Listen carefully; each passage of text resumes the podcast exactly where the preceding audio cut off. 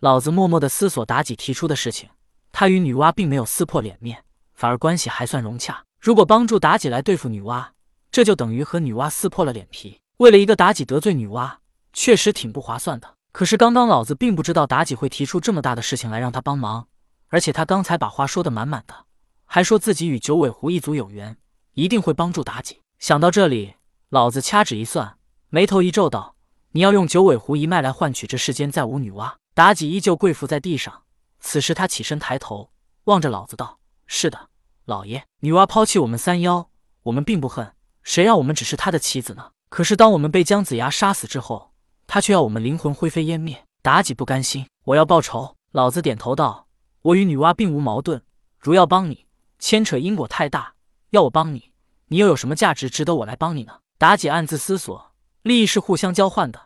他当然明白，当初他就是以利益交换的方法来让费仲帮他除掉了姜皇后。可是现在，他能提供什么利益来和老子这圣人交换呢？圣人最看重道统和气运，人间才是他们博弈的战场。老子为人道教教主，女娲为妖族之主，还是人族圣母。人族，妲己明白了，老子人道教主需要人，女娲人族圣母也需要人，人族就是他们争夺气运的矛盾之处。想明白了这点，妲己说道：“老爷，我们九尾狐一族擅长魅惑，此后我们九尾狐会以老爷为尊。”妲己话虽然说的很隐晦。但他知道老子会明白他话中的意思。妲己能去魅惑纣王，那么其他九尾狐族人也能去迷惑别的君王。等这些狐族中人进入后宫，便可以利用帝王权势，让老子的威望达到更高的高度，稳稳的超越其他圣人，唯老子独尊。妲己是因为女娲的命令，要他祸害商朝江山，而不是保商朝江山。否则，他并不一定要做坏事，他甚至可以像先祖女娇辅佐大禹一样来辅佐纣王。所以。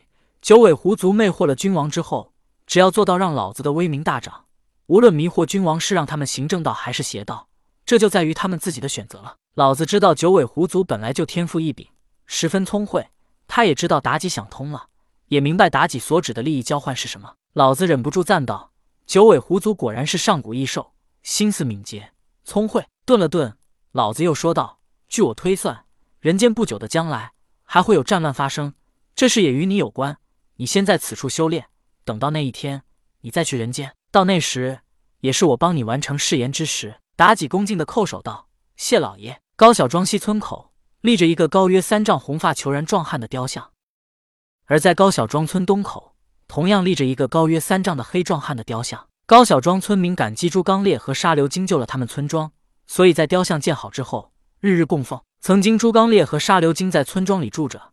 可是太白金星把他们带去天庭之后，高小庄村民发现他们突然不见了，更加觉得他们就是仙人，便经常来供奉他们。一天夜晚，一黄毛雕鼠出现在高小庄村西口。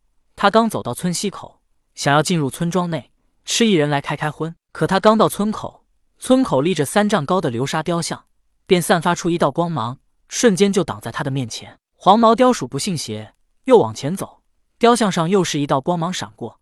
一下就把他击飞了出去。雕像虽然阻拦住了黄毛雕鼠，可是它散发出的光芒中并没有多少能量，只是把黄毛雕鼠击飞，而没有伤害到它。黄毛雕鼠不相信，他再一次想要进入村庄，可是雕像上又是一道光芒，把他击飞了出去。沙流金告诉村民，他的名字叫流沙。村民给他立雕像之时，刻的名字便是流沙。只因万物有灵，沙流金跟流沙的名字虽然不一样，但是在村民日日供奉之下。